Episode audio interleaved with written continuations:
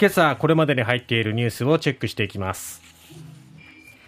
通常国会が閉幕。参院選に向けての選挙活動が始まる。22日公示。来月10日投開票へ。アダルトビデオ出演者救済法が成立。核兵器禁止条約の会議日本は参加を見送り。アメリカ FRB27 年ぶりに0.75%の利上げ。福岡県内の飲酒運転、新たに3人逮捕。今月だけで32人。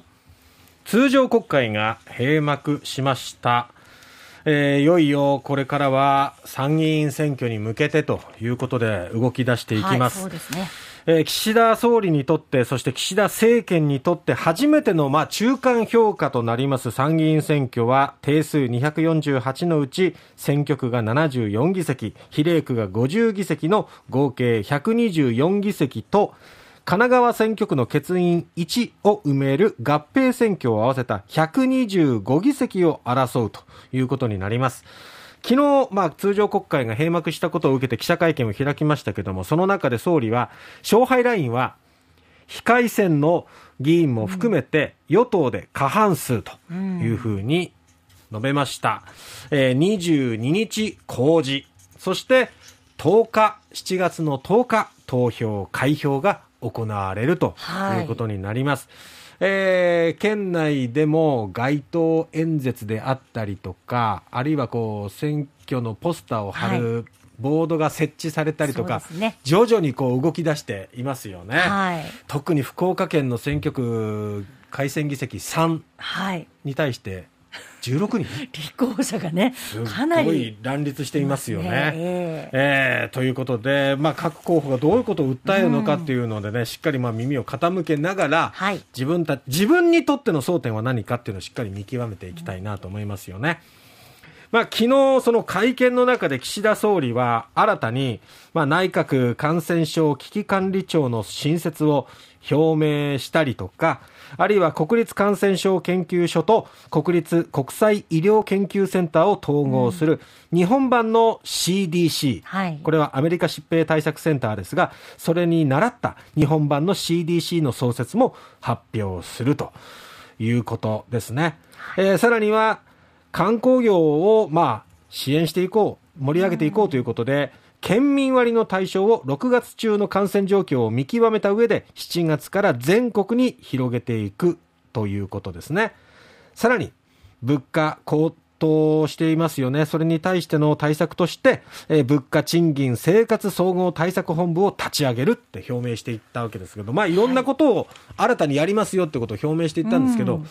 中身に関しては、えー、なんかまだよく決まってなくって、うん。まだ詰めなければいけないところが多いようですよね。そうなんですよね。まあ、子ども家庭庁をね、設置するっていうことも、はい、あの、じゃあ財源はどうするんですか、なんていう議論は後回しにしているわけで、看板だけはこの参院選の前に、いろんなことやりますよっていうのを立てた上で、はい、でも議論は後回しっていうのを、そこに対してどう、まあ、野党も含めてどう突っ込んでいくのかなっていうところ、この参院選のね、やり取りなども、党首討論なんかもあるんじゃないのかなと思うんですが。そうですよね。いいことばかり言っても、やっぱり有権者はね、えー、それでは納得しませんよね。だから看板だけじゃなく、その中身っていうところもしっかり見ていかないと いけないなと思いますね。はい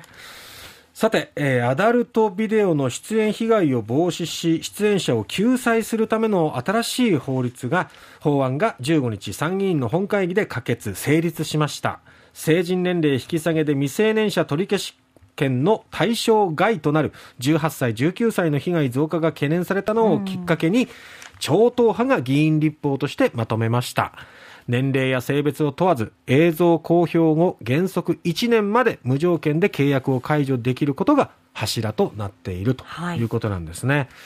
まあ、いろんな事情があって出演することになってしまったけども、やはりいざ撮影が終わった後にやっぱりやめてほしいって思っても今まではもう消しゴムが効かなかったっていうような状況だったわけですけども、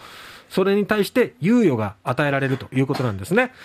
えー、撮影内容とか映像公表によるリスクについて熟慮する時間を確保するために契約成立から撮影までまず1ヶ月で撮影から公表までに4ヶ月の期間を置くことを義務付けたということなのでその中でその期間の中でやっぱりやめてくださいって言えばしっかり、えー、訴えることができると契約解除できるということですね。えーまあ、これによって少しでも守られていくといいなと思うんですけれどもただまだちょっと課題も残っていて AV 自体がどうなんだっていうような議論もあったんですけどもそこに関してはまだ、えー、今後議論自体は後回しということになっています。はいえー、日本政府はオーストラオーストリアで21日に開幕する核兵器禁止条約第1回締約国会議へのオブザーバー参加を見送ることを決定しました。えー、岸田総理が昨日会見で明らかにしました。えー核禁止条約は広島、長崎の非人道的被害を踏まえて核兵器を違法化した初の条約なんですが反対するアメリカとの同盟を重視した形となりました。被爆地広島出身の岸田総理に対しては、長崎や広島から皆さんのこう期待っていうのは大きいと思うんですが、見送る形になったことを受けて落胆でしょうね。ちょっとね、日本の態度がこう矛盾してるようにね、まあね思われますよね。やっぱり核の傘に守られているっていうところでも、核を使わない、持ち込ませないっていう非核三原則のもと、まあ、この矛盾に対して日本はどうこれから向かっていくのかっていうところもね。そこに対してはやっぱりこう広島出身の岸田総理には大いに期待したいところなんですけどね。はい